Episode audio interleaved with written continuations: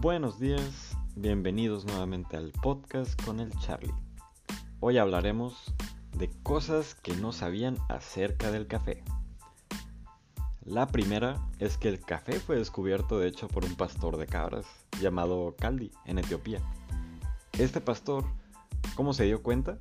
Se dio cuenta debido a que sus animales actuaban de una manera muy extraña después de comer ciertos frutos eh, de un árbol o del piso ya que estos animales actúan de manera hiperactiva, así como nosotros después de tomar un buen café.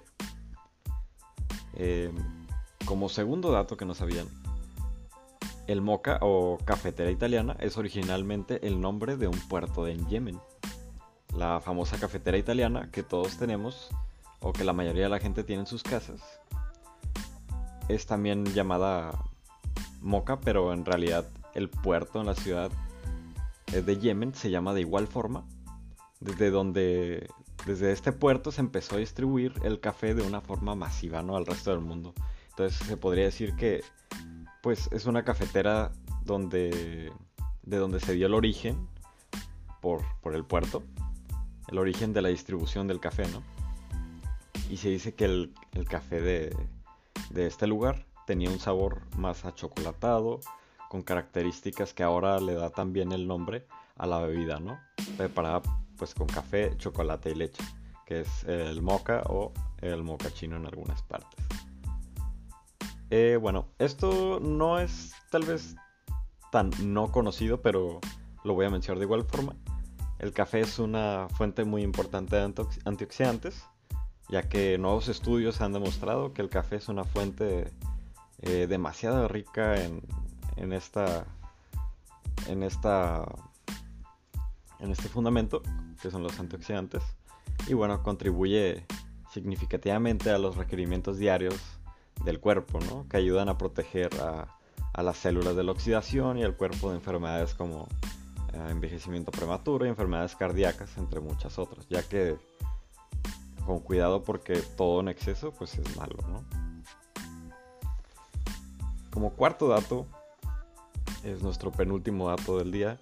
El café descafeinado tiene la misma cantidad de antioxidantes que el café normal, ya que muchos pensarán que al ser descafeinado, al quitarle la cafeína, estos antioxidantes o beneficios se pierden, ¿no? Pero un estudio ha demostrado que no importa si escoges café descafeinado normal, se recibe el mismo dato de la misma cantidad de beneficios, la misma cantidad de antioxidantes, no, no disminuye de ninguna forma. Y bueno, como último dato, el café mejora la resistencia física. Tú pensarás, si tomo café, tal vez tenga más energía para, para este, correr, para hacer ejercicio, etc. La cafeína juega un papel eh, importante en el rendimiento físico, especialmente en actividades prolongadas y de alta intensidad. Como les mencioné, tomas un café, te da más energía. No solo ayuda a prolongar los límites de la, de la fatiga muscular, sino que también ayuda a reducir el dolor del día siguiente.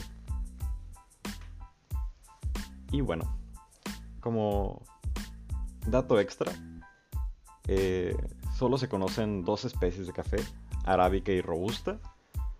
Estas dos especies más conocidas, la robusta es más productiva, resistente eh, a enfermedades y pestes y tiene aún más cafeína y la arábica tiene 50% más de grasa o de lípidos y casi el doble de azúcares, lo que se reduce en más acidez, lo que se traduce en más acidez y más complejos aromáticos.